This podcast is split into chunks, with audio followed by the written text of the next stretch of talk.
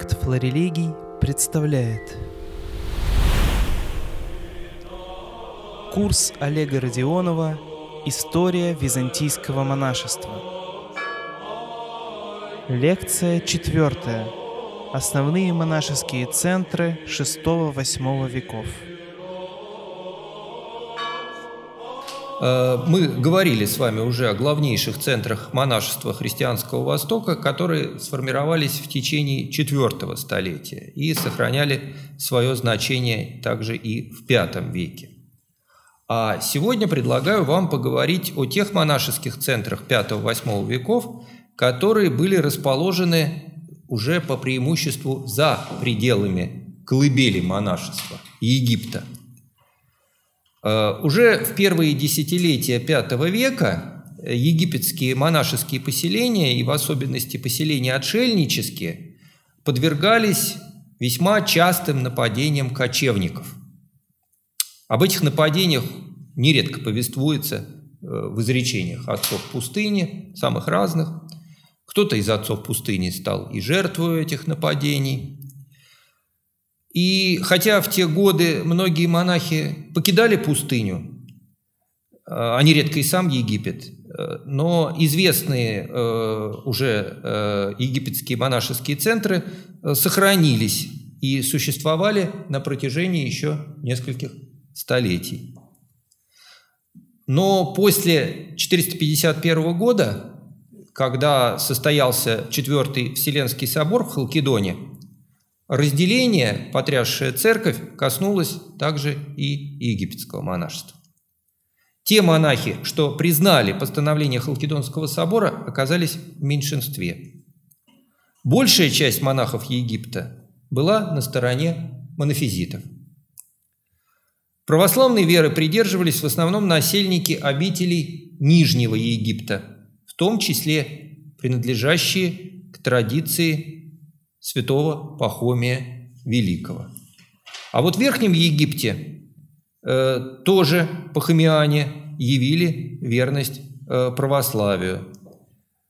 Когда на Александрийской кафедре оказывались монахи, приверженцы халкидонского исповедания веры, то есть православные, то это были, как правило, выходцы из египетских обителей сохранивших верность православию, и опять-таки в основном пахомиане. Вообще монастырей традиций святого Пахомия Великого было много, и со временем становилось все больше. К середине VI века их было уже 24. Мы помним, что об 11 да, шла речь э, для IV столетия.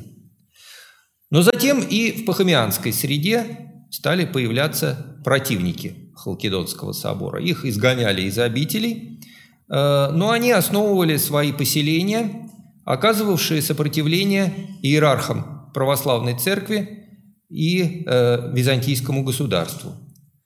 А в монастырях Скита и пустыни Келли такое разделение еще во второй половине V века привело к тому, что монахи-халкидониты молились отдельно от противников Четвертого Вселенского собора – причем у каждой из групп были свои храмы и свои наставники. Скит впоследствии стал опорой коптской церкви, исповедовавшей монофизитство.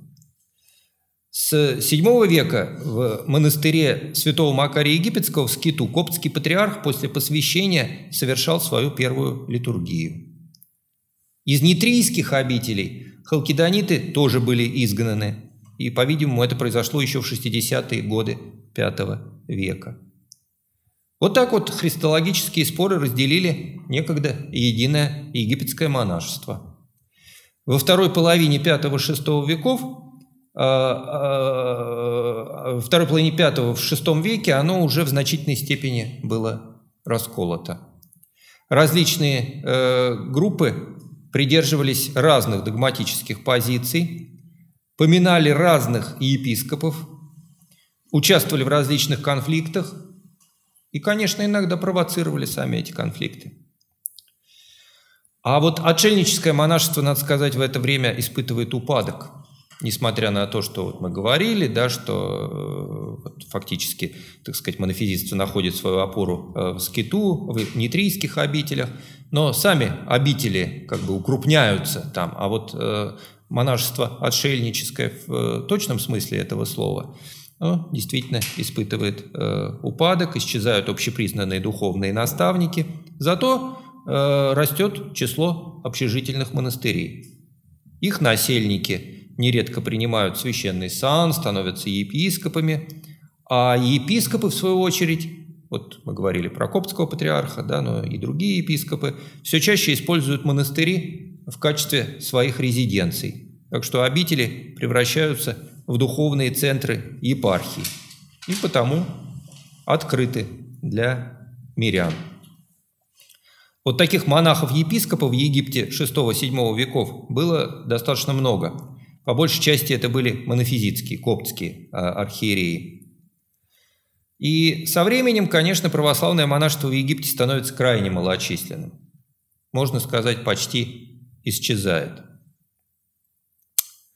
Мы уже говорили, что с IV века важные монашеские центры возникают и в Палестине. И во второй половине V века и вплоть до VIII века этот процесс продолжался. В монастырях этого региона и особенно в Иудейской пустыне было много выходцев из других областей христианского мира. Не только грекоязычных, но и самых разных на самом деле. Э, а вот местные жители довольно редко принимали монашество. В то же время некоторые центры палестинского монашества, э, например, обители Газы, э, по-видимому, испытали очень сильное влияние монашества Египта.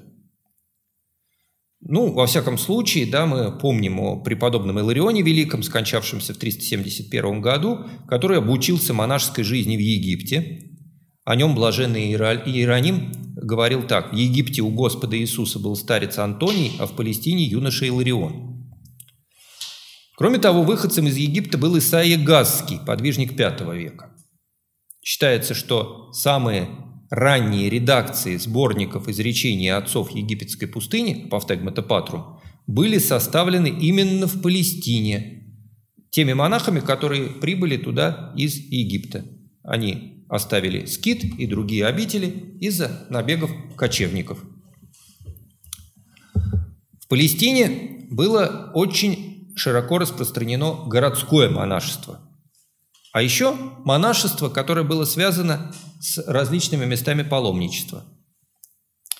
Но надо прямо сказать, что об этих формах монашеской жизни в Палестине мы, можно сказать, ничего не знаем поскольку житийные повествования рассказывают обычно все-таки о пустынножителях. Большее впечатление как-то они э, оставляли у современников. А городские монахи были связаны с церковной жизнью в городе, участвовали в богослужениях в городских церквах, помогали в благотворительных учреждениях, оказывали помощь паломникам. Причем монастыри такого типа могли быть э, совсем небольшими, ну, прямо на 2-3 кельи. А, надо сказать, что многие обители такого типа были женскими. То есть женское монашество в Палестине вовсе не составляет собой редкость. Имелись кельи отшельниц или затворниц. Это вот новое такое явление. Причем также и в городской черте. А почему в городской черте? Да потому что такой подвиг считался более безопасным для женщин, чем пустынное жительство. А тут как бы получается такое отшельничество, да, но в городе, может быть, даже в монастыре, как мы с вами говорили. При храме Воскресения Христова в Иерусалиме и в других знаменитых церквах жили общины городских подвижников.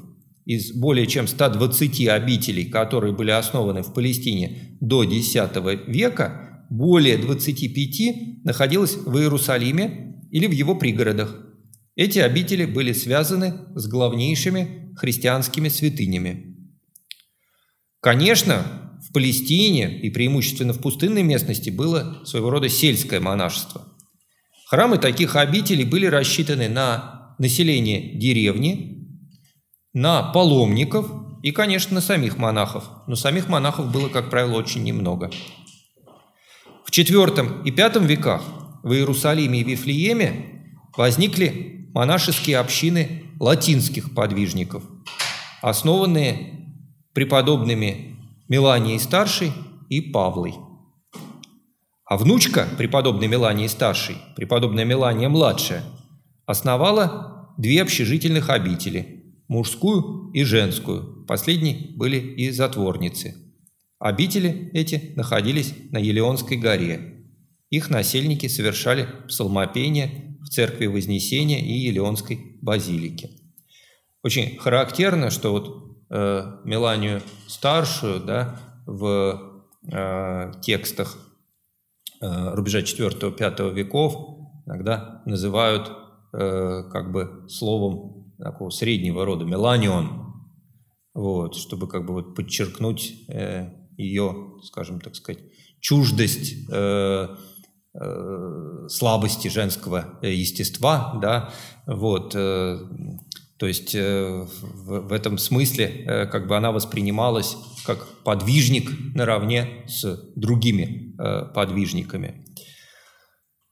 Из э, палестинских обителей наиболее широко были известны, конечно же, монастыри египетской, ну, простите, иудейской пустыни.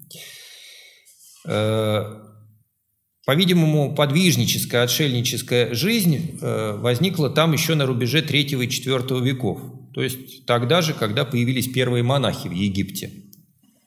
Но э, хотя монастыри иудейской пустыни воспринимались современниками как уединенные, да, надо сказать, что они в самом деле были расположены в пустынной местности, в точном смысле слова пустынной местности. Но все они были расположены, можно сказать, в непосредственной близости от Иерусалима и Иерихона, то есть относительно крупных городских центров.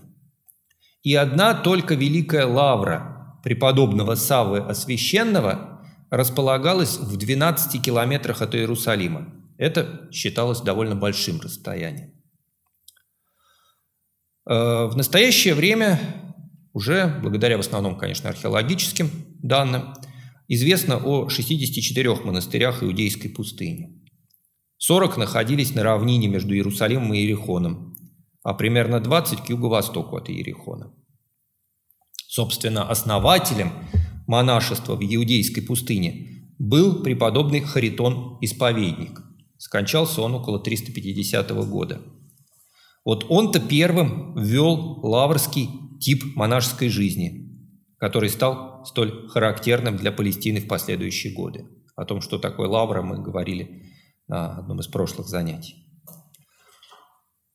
Основал Харитон три лавры, которые сохраняли значение и в последующие столетия.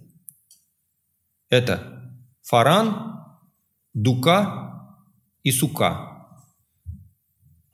Лавру Сука называют также Старая Лавра. Кельи в этих лаврах отстояли друг от друга на 1-2 километра, то есть очень рассеянное такое поселение. Ну, о распорядке жизни лаврах мы уже говорили, но скажу лишь, что лаврский образ жизни возник без влияния извне, но пришелся крайне по душе выходцам из Египта э, в силу того, что он оказался близок к тем порядкам, что были приняты в скиту. И неудивительно, что именно в Лаврах селились покидавшие Египет монахи по прибытии в Палестину в V веке. Э, в монастырях лаврского типа поселялись египетские монахи, которые э, покидали Египет и прибывали в Палестину. Ну, по разным причинам покидали Египет, как мы знаем. В основном, конечно, из-за набегов кочевников, но также и в в результате регенистских споров там, и раз, разного рода нестроений. Потом, естественно, уже добавились к этому разделения, э, возникшие в результате э, христологических споров. И вот, э, прибывая в Палестину, они, как правило, э, избирали вот именно эти обители лаврского типа. Ну, причина, в общем-то, уже ясна. Да? Вот если, например, э, в лаврах, э, основанных Харитоном исповедником, а они в основном э, в этот э, период э, известны, да, и собственно, привлекают людей. Кельи отстояли друг от друга на расстоянии одного-двух километров. Это очень напоминало то, что имело место в египетской пустыне. То есть их привлекала вот эта вот, ну, скажем так, уединенность, да, то есть, то есть они жили не в окружении других, да, а как бы каждый на отшибе там по отдельности, что, в общем-то, с их точки зрения способствовало духовному возрастанию, сосредоточению и так далее. Вот, поэтому э, неудивительно, что они, ну, как бы в этих лаврах обрели, э, скажем, э, новое э, такое воплощение э, той же самой скидской пустыни. Вот, и потому, собственно, э, там в основном и селились, и там, вероятно, и создали первую версию этих самых изречений отцов пустыни, которые мы до сих пор читаем. Э, иудейскую пустыню монашество начало по-настоящему интенсивно заселять в первые десятилетия V века. И произошло это благодаря трудам преподобного Ефимия Великого. Годы жизни преподобного Ефимия 377-473. Довольно долгую жизнь он прожил. Он тоже основал лавру. И лавра эта поддерживала теснейшие отношения с соседним общежительным монастырем – но по кончине преподобного Лавру преобразовали, сообразно его завещанию, в Киновию, в общежительный монастырь, потому что местность с точки зрения святого Ефимия и его преемников была более подходящей именно для такого образа жизни, общежительного.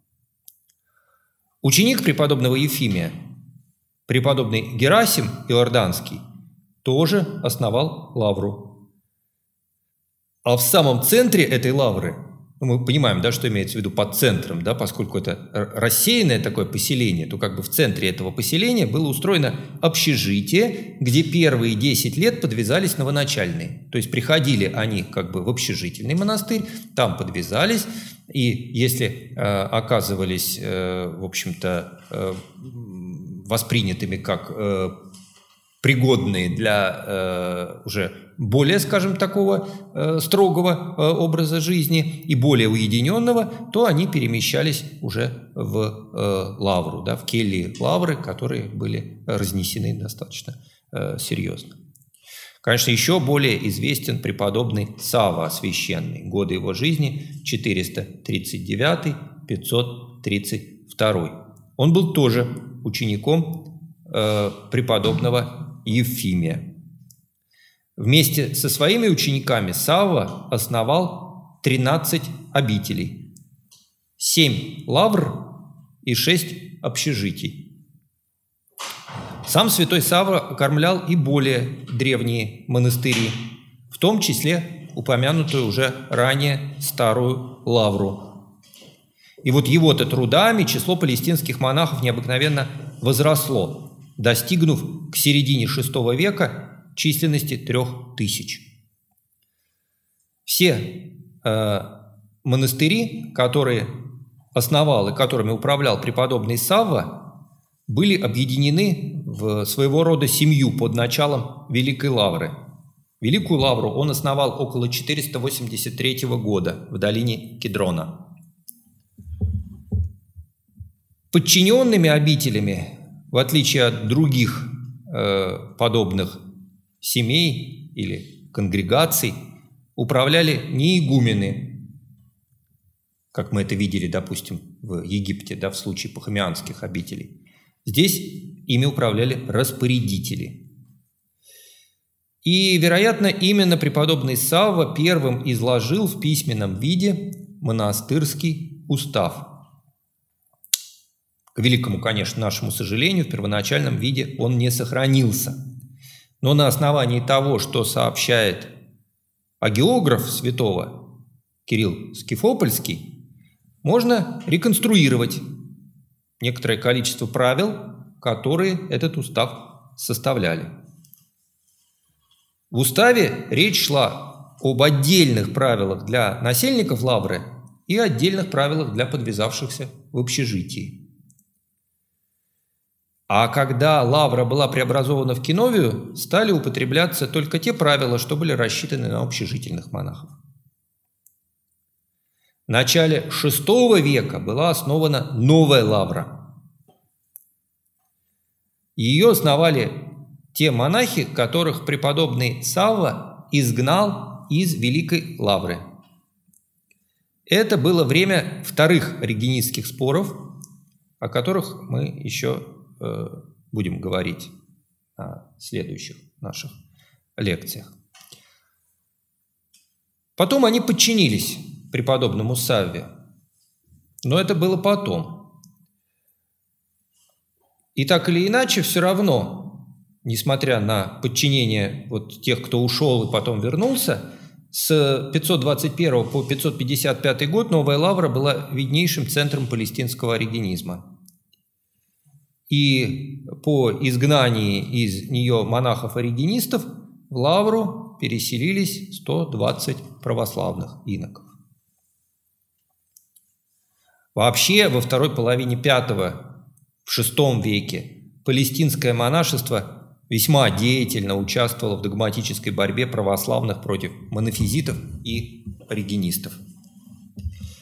Преподобные Ефимий и Савва были совершенно бескомпромиссными защитниками ороса вероопределения Халкидонского собора. Под их влиянием те, кто когда-то отложился от халкидонитов, Э, возвращались в лоно православной церкви. Хотя, конечно же, оставались и противники халкидонского вероисповедания. Вот так в Палестине возникли монофизитские монашеские центры. Например, монастыри в Элефтерополе и в Маюме. С конца V века Иерусалимская церковь уже осуществляет контроль над монашеством Палестины Э, введя титул архимандрит монастырей. Титул этот присваивался настоятелям крупных обителей. Потом эти обязанности архимандрита монахов разделили. Теперь один человек ведал общежитными монастырями, а другой – лаврами. Вот так, например, преподобный Сава Освященный был архимандритом лавр, а преподобный Феодосий Киновиарх, как вы догадываетесь по его прозвищу, архимандритом общежитий. По-видимому, э, большая часть отшельников в V-VI веках в Палестине подвязалась в лаврах. Но с конца VI века лавры все чаще преобразуются в общежительные обители. VII век стал столетием великих потрясений. Сначала по Палестине прокатилось персидское нашествие 614 года. А потом, в 634 году, пришли арабы, которые несли с собой новую религию – ислам. Весь православный Восток погрузился в хаос и смуту. И вот пришло в упадок и палестинское монашество. Но самые значимые центры монашества уцелели. К ним Э, относились и Великая Лавра, относилась и Великая Лавра преподобного Савы. И они остались очагами духовной жизни и при арабском владычестве. Но об этом еще мы будем говорить. Конечно, наш разговор о палестинском монашестве будет не полон, если не упомянуть о монастырях Газы. То мы говорили, в общем, о Палестине в основном, э, о Иерусалиме, Иерихоне и их окрестностях, а теперь мы говорим о монастырях вот. Газы. Район Газы стал в V-VI веках очень важным монашеским центром. Он имел выход к морю, что отличало его от того, что мы только что разбирали, через порт Маюму. Мы упоминали уже Маюму, когда говорили о монофизитских монастырях, которые возникли в Палестине. Находился на пути фактически из Палестины в Египет. Это тоже важно. Кроме того, вот именно в этот период, 5-6 веков, Газа была житницей Палестины – в силу мягкости климата. А поскольку Газа лежала на таких путях, в том числе путях торговых, то она оказалась тесно связана с Египтом во всех отношениях. Поэтому и монашеская жизнь в Газе оказалась основана на тех же принципах, что и пустыножительство в Скиту и в Нитрии. И уже в начале V века в Газе насчитывалось около тысячи монахов. В настоящее время достоверно известно, что там было около десяти обителей. Самые известные монастыри – это монастырь преподобного Илариона Великого, Лавра Силуана Скидского, монастырь Исаии Скидского, Лавра Петра Ивира близ Маюмы, монофизитская или, во всяком случае, антихалкидонитская обитель, ну и ряд других. Ну, конечно, самый, э, самые известные и самые важные для нас монастыри э, этого региона – это обители Аввы Сирида и Аввы Дорофея Гасского. Обе находились поблизости от Маюмы. Несколько слов надо сказать о наиболее известных подвижниках Газы. Э, прежде всего, конечно, э, нужно сказать об Исаии, которого называли отцом монахов. Он переселился в окрестности Газы из египетского скита. Вел он жизнь затворника, общаясь с приходящими через ученика. Запомним эту деталь. Вокруг его затворнической кельи собственно, и возникает монастырь. Считается, что именно в окружении Исаии Гасского была составлена первая редакция сборника изречений отцов пустыни. До сих пор неизвестно, точнее неясно, был ли он православным или монофизитом. Противники Халкидонского собора относились к нему с почтением. Но в ту пору, и мы это знаем прекрасно из истории церкви соответствующего периода. В числе таких противников нередко оказывались и люди православных убеждений, которые попросту были недовольны интерпретацией соборных решений, той самой интерпретации, которую давали иные церковные писатели антиохийского направления. Настоящими же монофизитскими центрами стали Лавра Петра и Вира, уже упоминавшийся мной монастырь Севира Антиохийского. Севир, правда, в Газе прожил сравнительно недолго. Далее. Обязательно, конечно, мы должны упомянуть, хотя подробный разговор у нас еще впереди, э, преподобных Варсануфия Великого, иначе также называется в э, русской традиции Варсонофия, и Иоанна Пророка. Это подвижники монастыря Авы Сирида. Преподобный Варсонофий – был выходцем из Египта. Мог говорить и читать по-коптски. И имя его египетского происхождения – Урсенуфи. А, он пребывал в полном затворе, общался с внешним миром через Аву Сирида. Преподобный Иоанн, пророк, пребывал в несколько более открытом затворе, с несколько большим кругом лиц общался. Жили они в отдельных кельях близ монастыря и служили наставниками его братьев и многих приходящих к ним за советом. Об их аскетическом и богословском учении речь у нас пойдет на следующем занятии. Широко известен также ученик этих святых, преподобный Ава Дорофей. Родом он был из Антиохии. Не менее известен и ученик преподобного Дорофея, преподобный Досифей. Жизнеописание его составил сам Ава Дорофей, и оно помещается обычно в сборник творений Ава Дорофея. Интересно, что в VII веке в обители Авы Сирида полагал начало монашескому подвигу преподобный Виталий Александрийский, позднее, уже в возрасте 60 лет, покинувший монастырь и начавший проповедь покаяния среди александрийских блудниц. Преподобный Дорофей Гасский после смерти наставников Парсонофия Великого Иоанна Пророка основал свою обитель на пути из Газы в Маюму. Это произошло около 545 года. Но об этом еще у нас тоже пойдет речь отдельно, когда э, мы будем говорить непосредственно о преподобном Дорофее Гасском. Важным монашеским центром в рассматриваемый нами сегодня период, становится также богошественная гора Синай. Вообще на Синайском полуострове сложились три монашеских центра. Раифа на берегу Красного моря, Фаран в 60 километрах к северо-западу от горы Синай и сам Синай с монастырем Неопалимой Купины, он же монастырь Преображения – с XI века монастырь святой великомученицы Екатерины. Монастырь Преображения э, находится на склонах Синая. А вот на так называемой горе Моисея, где, собственно, и были дарованы скрижали завета, была отдельная обитель.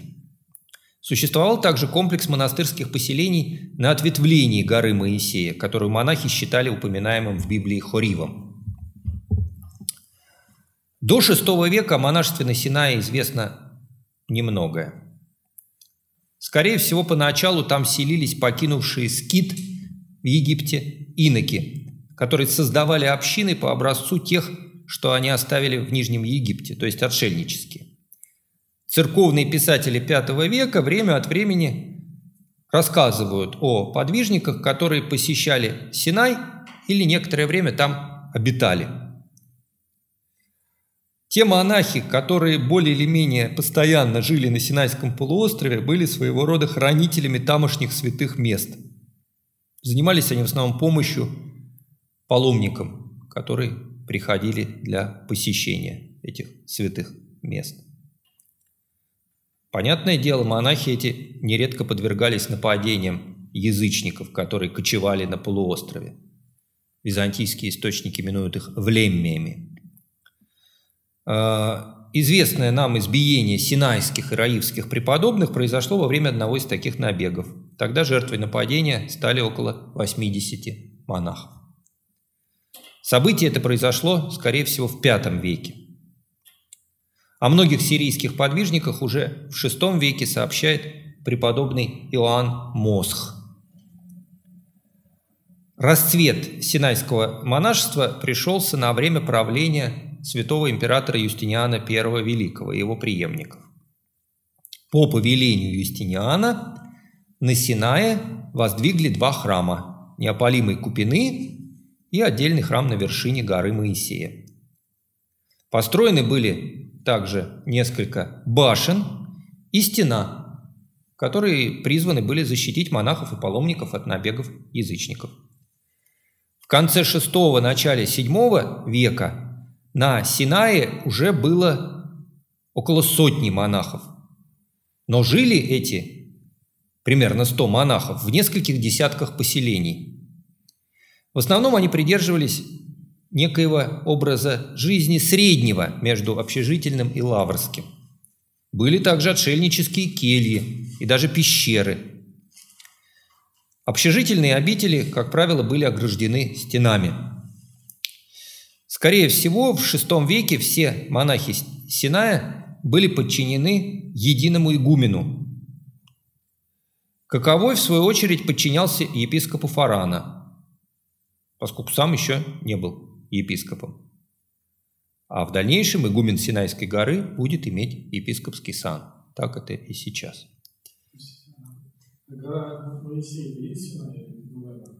Нет, ну Синай это вообще как бы полуостров и, соответственно, горный массив.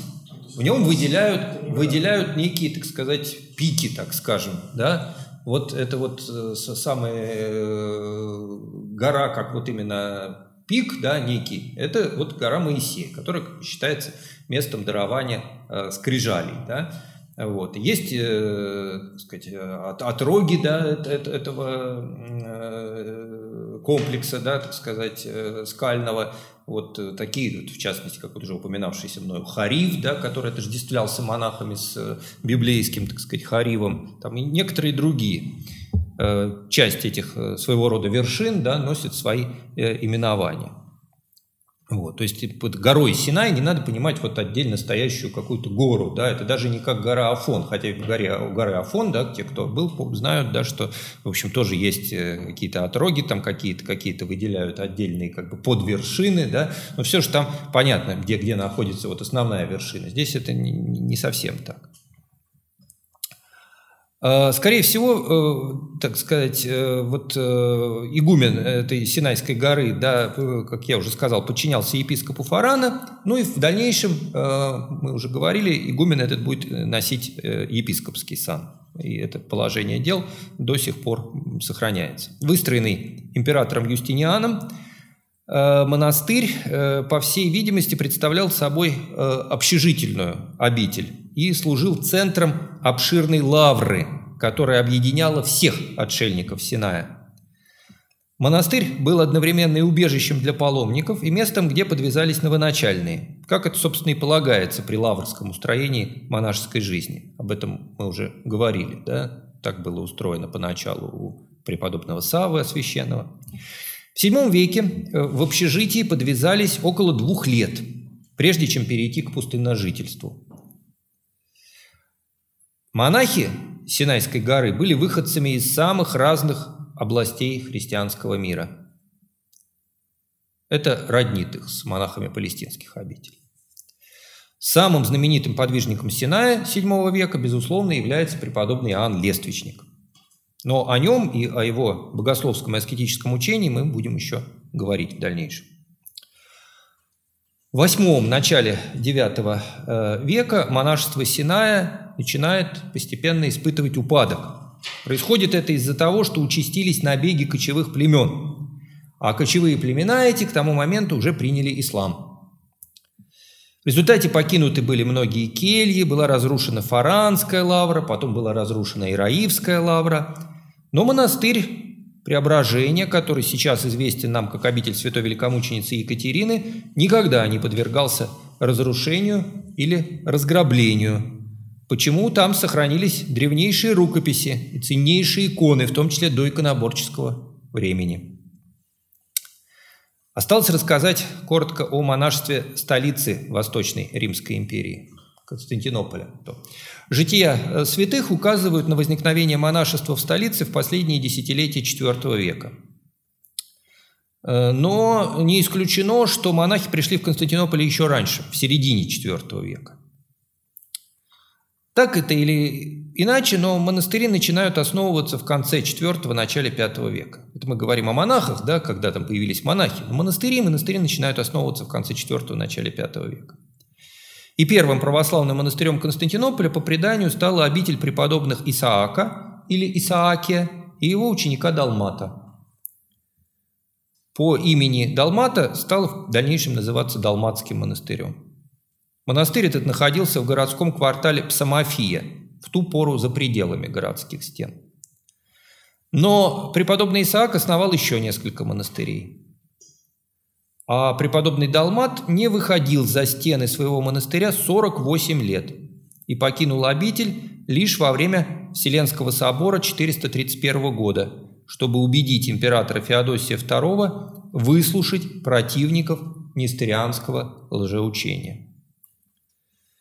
В первой половине V века монастыри основывались как в пригородах, так и в самом городе. Их было довольно много. Причем некоторые обители были крупными, с братьей в 100 и более человек.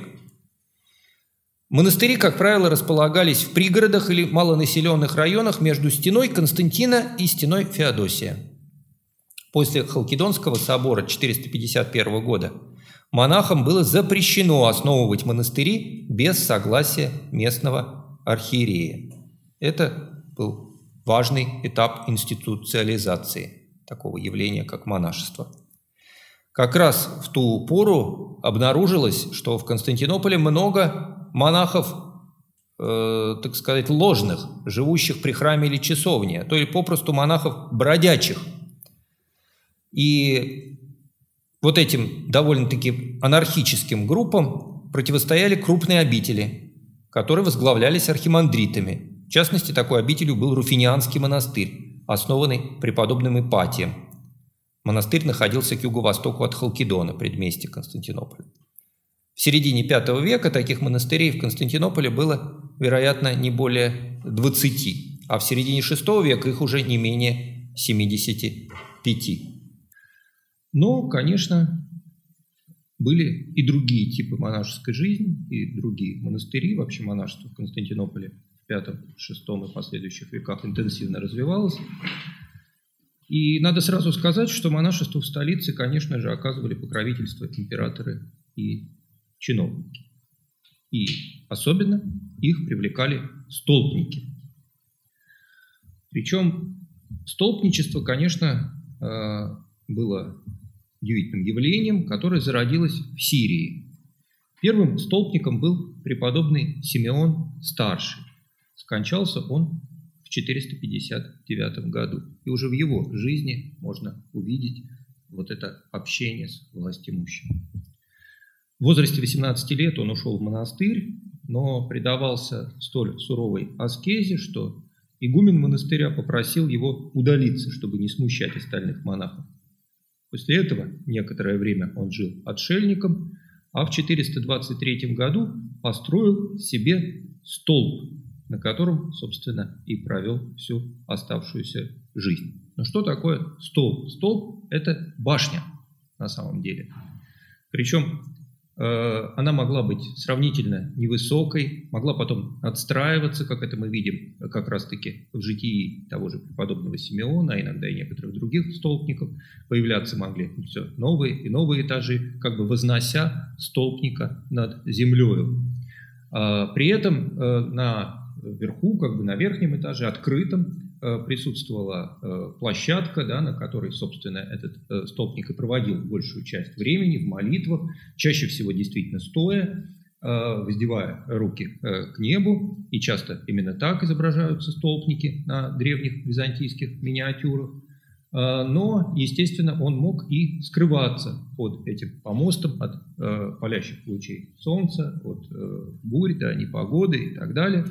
Вокруг же подобного рода э, монастырей создавались, простите, столпов создавались нередко монастыри, чаще всего именовавшиеся словом «мандра», изначально овечья ограда, да, но впоследствии и ограда монастыря, просто монастырь, Э, откуда, собственно, мы уже с вами об этом говорили, и берет начало такое слово, как архимандрит, старший как бы над оградой. В этом смысле как бы вот эти вот монастыри, которые возникали вокруг столпов, благо они были тоже вот окружены э, некой э, оградой, да, и, и, как правило, сравнительно, так сказать, невысокой, вот они получили это наименование, да, то есть, как бы говоря, мандры подразумевали эту ограду, которая существует вокруг столпа, а по сути речь шла о том монастыре, который фактически образовывается вокруг э, именитого подвижника, ведущего образ жизни столпника, да, то есть эти монахи пребывают внизу, в отдельных, так сказать, кельях, но общаются со своим духовным руководителем, который пребывает неисходно на столпе. Почему, собственно, столпничество воспринималось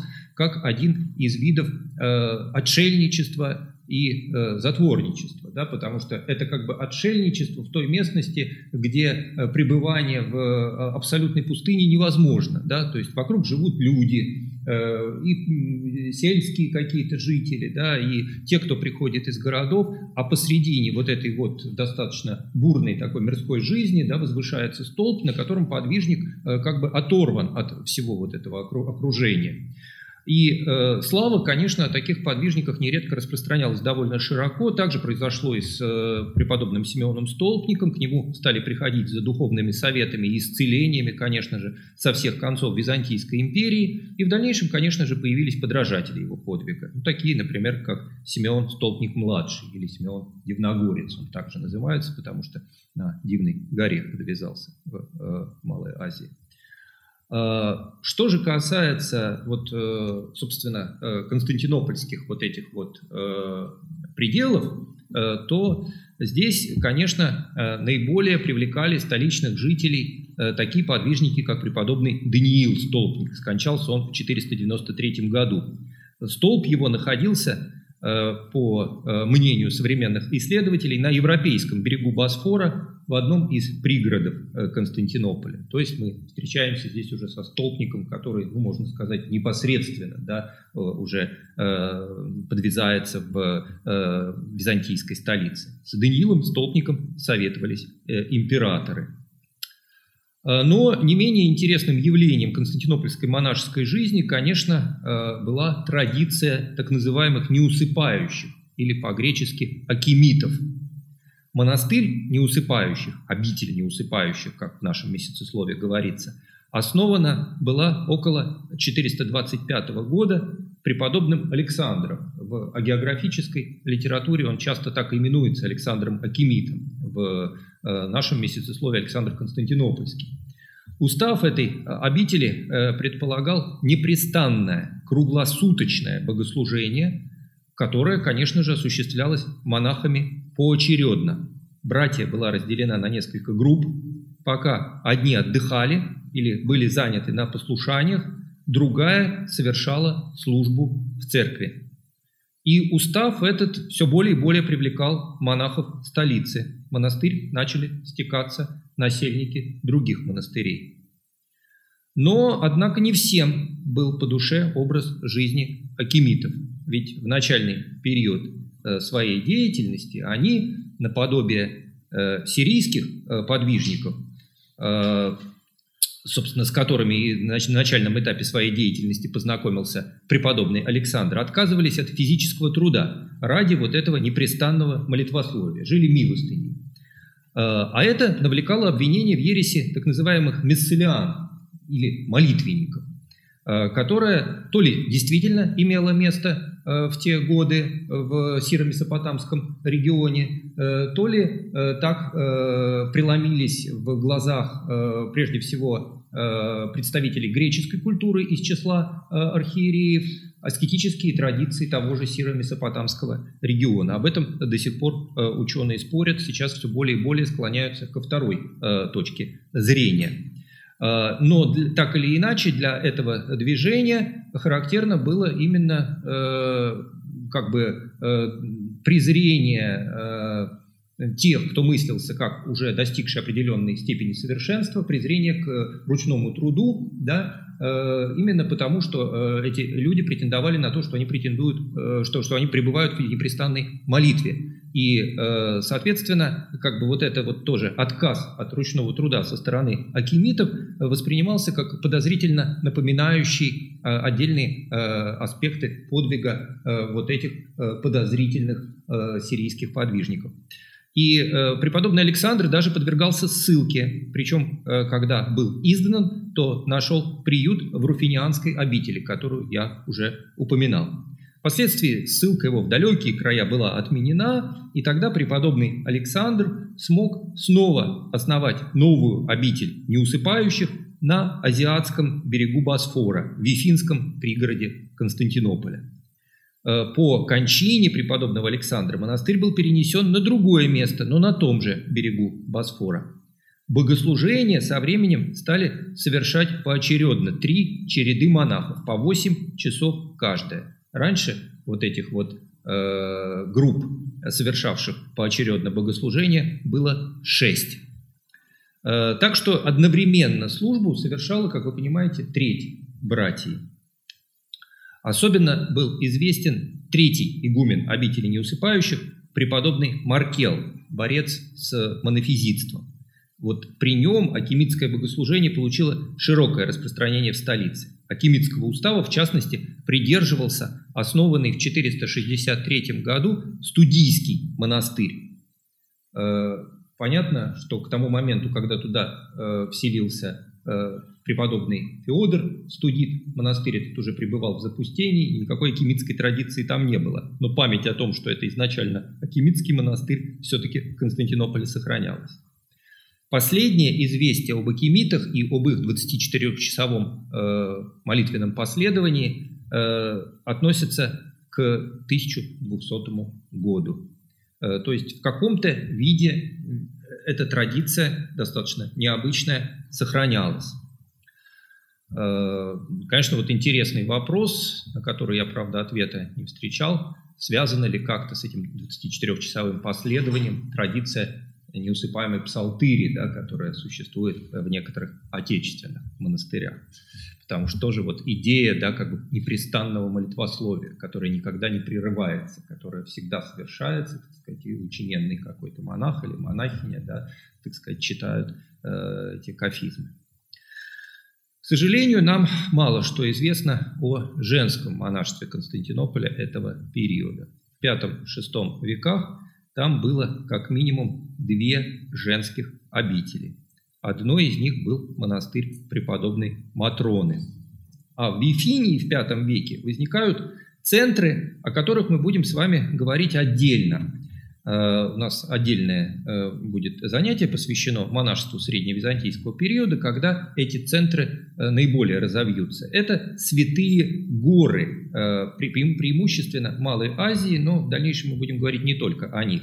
Э, для Малой Азии, конечно, вот в этот период э, характерно монашество на Вифинском Олимпе и на горе Святого Авксентия. Потом появятся и другие святые горы. Сейчас мы знаем только одну святую гору, это Афон, но это одна единственная гора, которая как бы сохранилась качестве монашеского центра живого до наших дней. Но остальные э, горы тоже существовали достаточно долго. Но особое значение, например, Вифинский Олимп будет иметь в годы иконоборческих гонений в VIII и отчасти в IX веке.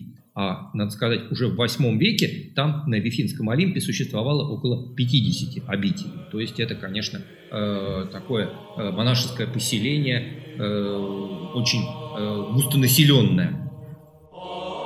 Курс продолжит лекция пятая об аскетической монашеской традиции VI-VIII веков. Эти и другие проблемы разрабатывает Богословский факультет Свято-Тихоновского университета.